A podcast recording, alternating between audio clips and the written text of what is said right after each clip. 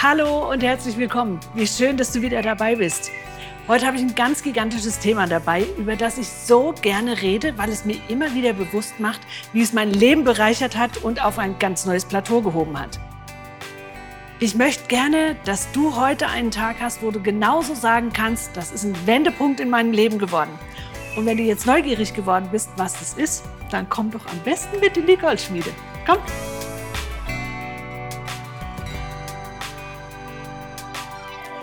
Ich habe dir heute ein ganz, ganz spannendes Thema mitgebracht und es ist deswegen so spannend und so heiß, weil es bedeutet, dass man sich verändern muss, wenn man woanders rauskommen will. Aber das ist das größte Privileg, was du haben kannst, dass du verstehst, wenn ich etwas verändere, komme ich woanders raus. Und wenn du die Wahrheit liebst, ich sag's dir, dann wirst du das heute hier lieben. Und wenn du damit Schwierigkeiten hast, dann bitte ich dich, bleib erst recht dran und guck dir das an oder hör dir das an, weil es wird dein Leben 180 Grad drehen und du wirst in ein Level reinkommen, was du noch gar nicht kennst, aber was so schön ist, mit so viel Farben, mit so viel Buntem, mit so viel Freude. Es geht nämlich um das Thema Kritik. Viele Leute vertragen keine Kritik mehr und wollen sie auch gar nicht haben. Und ich sage jetzt mal, ähm, ich rede jetzt sogar erstmal von der Kritik, die konstruktiv ist, die etwas Besseres hervorbringen würde. Selbst das wollen viele Leute nicht mehr haben. In der Bibel gibt's den, das Buch der Sprüche. Das ist so gnadenlos, sage ich an diesem Punkt mal, und so voll davon, dass es dir gerade auf den Kopf hin sagt, ey, du bist so dumm, wenn du das nicht annimmst, was ein Weiser dir sagt.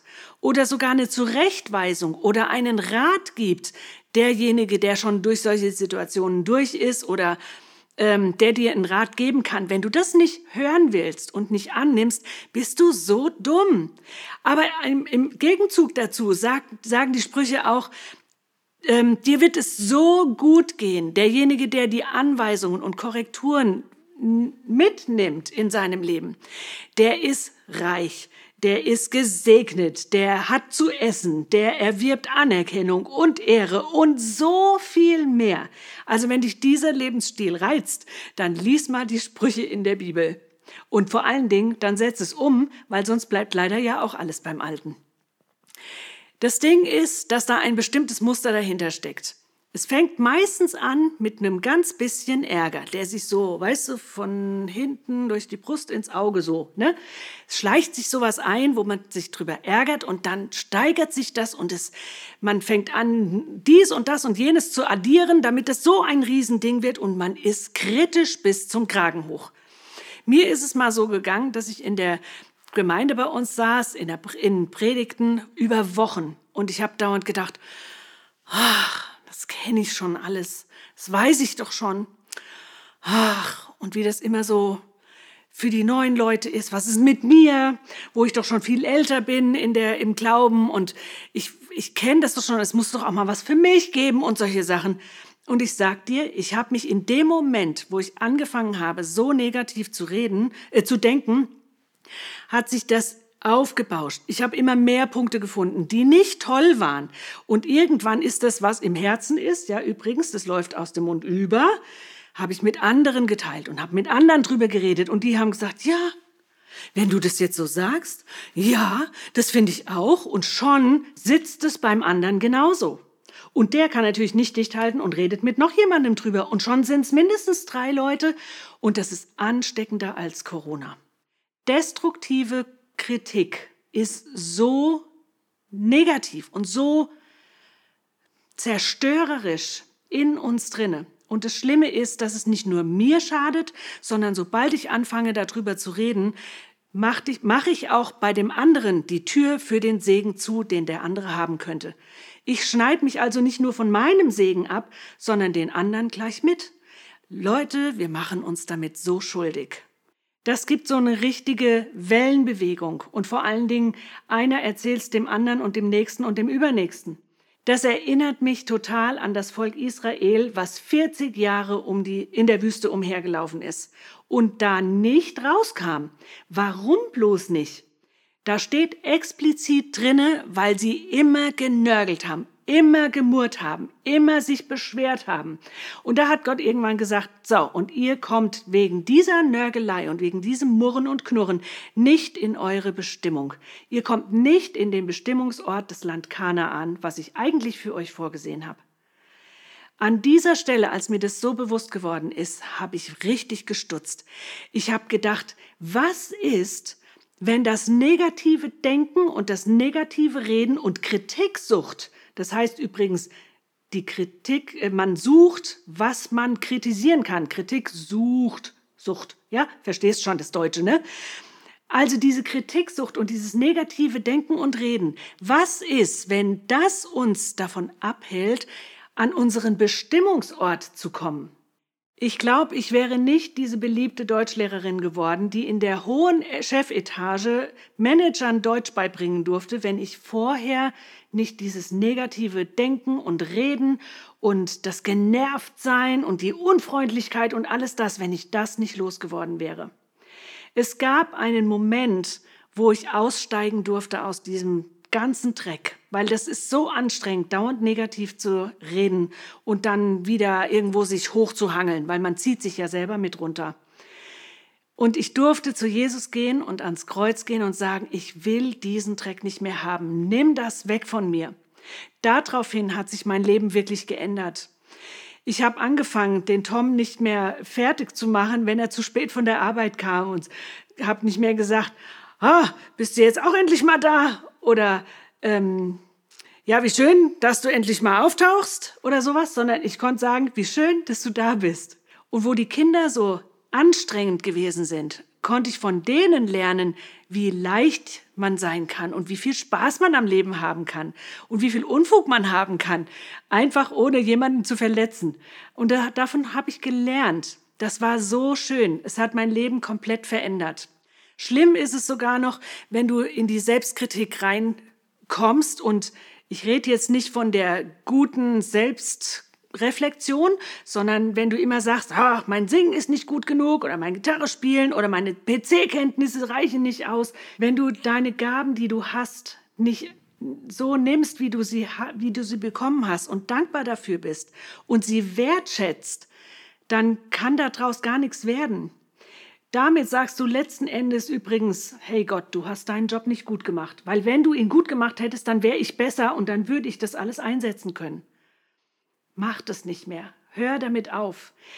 Fang an, dich darüber zu freuen und danke Gott für die Gaben und die Fähigkeiten, die er dir gegeben hat. Und dann teile das aus in deinem Umfeld, wo du das jetzt schon kannst. Weil damit, wenn du teilst, wirst du deinen Horizont erweitern und deinen Einflussbereich erweitern und damit wirst du vielen Menschen Freude machen und ihnen sogar vielleicht helfen, ähm, wenn du deine, deine ähm, Fähigkeiten einsetzt. Wie wäre es, wenn du anfangen würdest, selektiv positive Dinge zu suchen? Ich verspreche dir, du wirst sie finden und dann solltest du sie einfach aussprechen. Wenn du zum Beispiel einen riesigen Wäscheberg zu Hause hast, dann mecker nicht mehr darüber, sondern fang an, Danke dafür zu sagen. Danke, Jesus, für den Wäscheberg. Das heißt nämlich, ich habe einen ganzen Kleiderschrank voll Klamotten. Oder wenn du sagst, danke, Jesus, für das Benzin, auch wenn es teuer ist. Aber das bedeutet, dass ich ein Auto habe. Das ist ein Luxusartikel. Oder wenn du sagst, danke Jesus für die finanzielle Unterstützung, die ich bekomme während meiner Arbeitslosigkeit oder wegen, während meiner Krankheitsphase, dann wirst du Gott damit groß machen. Du machst dein Herz auf und du, du setzt Gott in den Fokus. Du guckst auf ihn damit. Du machst ihn viel größer als deine Umstände. Und wenn du Gott anguckst und seine Größe siehst, welche Macht er hat und was er alles tun kann für dich, dann werden deine Umstände ganz klein. Wenn du das nämlich machst, dann sagst du nicht deinem Gott, wie groß deine Berge sind, sondern du sprichst zu deinen Bergen, wie groß dein Gott ist. Das macht einen riesen Unterschied. Dir werden Lasten runterfallen. Du wirst Freude erleben in deinem Leben und du wirst Leichtigkeit kriegen. Dein Leben wird bunt und ich sag's dir, du wirst hoch attraktiv, wenn du ein dankbarer Mensch wirst. Dankbare Menschen sind die viel glücklicheren. Und wenn dir mal nicht so danach ist, dass du Dank aussprechen kannst, dann opfere Gott diesen Dank. Dann sag vom Kopf her, danke das. Weil dieser, wer Gott Dank opfert, der verherrlicht Gott, der macht Gott groß. Und dann werden eben die Sachen klein, die uns beschäftigen.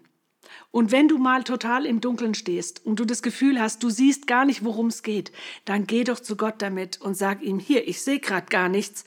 Bitte hilf mir zu sehen, was du siehst und hilf mir, deine Gedanken zu denken, damit ich anders denken und anders reden und anders handeln kann. Weil nämlich unser Leben unseren Gedanken folgt. So gut wie nie umgekehrt. Also wenn du ein schönes Leben haben willst, musst du zuerst gut denken und dementsprechend werden sich auch deine Gefühle einstellen. Auch das geht seltenst andersrum, dass du dich erst gut fühlst und dann kommt dein, dein Leben toll in Ordnung, sondern es fängt im Kopf an. Und dafür möchte ich dich ermutigen, dass du so richtig diesen Lebensstil genießt, Lebensstil der Dankbarkeit, weil es einfach viel mehr Spaß macht im Leben, als dauernd so eine Nörgeltante zu sein oder Nörgelonkel oder so einer. Ja? Ich möchte mit dir jetzt gerne noch zusammen beten, damit du auch aus dieser Negativität und der Kritiksucht ausbrechen kannst. Und am besten ist es, wenn du das Gebet zu deinem Gebet machst. Ich spreche dir das einfach vor und du kannst es laut einfach nachsprechen. Lieber Herr Jesus, ich danke dir, dass du mich von negativem Reden und Kritiksucht frei machst. Deshalb nehme ich jetzt Autorität über alle Negativität und Kritiksucht in Jesu Namen und ich spreche einen Stopp da rein. Ich sage raus aus mir und aus meinen Gedanken. Und ich lade dich ein, Heiliger Geist, dass du mich jetzt neu füllst mit deiner Kraft und mit deiner Sicht, die du hast. Ab heute möchte ich positiv denken und ermutigend sein und aufbauend sein. Und ich spreche aus, dass mein Leben sich ändern wird zum Positiven hin. In der Kraft von Jesus, der für mich gestorben ist und der das alles für mich bereinigt hat. Danke, Jesus, dass du für mich da bist und dass du mich segnest. Amen. Ich habe jetzt noch ein paar Action Steps für dich, damit du das so richtig üben kannst und tief da reingehen kannst und diesen anderen Lebensstil eintrainieren kannst. Das ist nämlich ein Training, ich sag's dir. Ich habe ein paar Jahre dafür gebraucht, aber es hat sich so gelohnt, weil mein Leben so viel schöner geworden ist. Der erste Punkt ist, wofür bist du dankbar? Schreib bitte mal zehn Sachen auf, die dir einfallen, wofür du dankbar bist. Der zweite Punkt ist, wo fällt es dir schwer, dankbar zu sein? Und dann geh doch dazu, damit zu Jesus und red mit ihm drüber und lass dir mal seine Sicht zeigen. Und wenn du seine Sicht hast, dann kannst du auch wieder zehn Dinge aufschreiben, die er dir gezeigt hat und was positiv an deinem Negativen ist. Was es ja nicht ist. Es gibt immer zwei Seiten. Und das dritte ist, das ist sehr, sehr powerful. Das hat mir mein Mann damals verordnet, der Herr Pastor. Bin ich ja wieder dankbar, dass ich den hatte. Ähm, der hat mir gesagt, übe das Danken, und zwar jeden Tag zehn Minuten. Das ist das, was dein Leben total verändern wird. Ich habe mich in den ersten fünf Tagen so gefühlt, als würde ich mich selbst veräppeln, weil ich es nicht geglaubt habe. Bis mir Gott gesagt hat, jetzt halte das für wahr, was du da aussprichst. Und dann habe ich nur gebetet, dann bring mal die Connection von meinem Kopf zu meinem Herzen hin und dass ich das verbinden kann. Und ich sag's dir, ab dann ist es gelaufen. Es war so schön, zu anders zu denken und auch die Emotionen haben sich eingestellt. Ich konnte das für wahr halten und das fühlt sich einfach toll an. Also üb das, lass nicht locker, bis du da bist. Und dann wachse da drin. Macht's gut, bis zum nächsten Mal. Tschüss. Übrigens, die Action Steps findest du auch in der Podcast-Beschreibung. Ich freue mich total, wenn dich der Podcast gesegnet hat. Vielen Dank fürs Dabeisein. Wenn du uns unterstützen möchtest, dann teil doch den Podcast mit so vielen Menschen, wie du nur kannst. Die Goldschmiede ist ein Dienst des Online-Campus der Move Church. Du kannst diesen Dienst auch gerne finanziell unterstützen und voranbringen, indem du zweckgebunden spendest. Die Kontonummer für den Online-Campus findest du auf www.movechurch.de. Bei dem Verwendungszweck schreib einfach Goldschmiede, dann kommt es schon bei uns an. Alle Infos dazu findest du auch nochmal in der Beschreibung. Aber wir als Goldschmiede-Team danken dir jetzt schon sehr dafür. Also ich hoffe, wir sehen uns. Sei gesegnet und bis dann.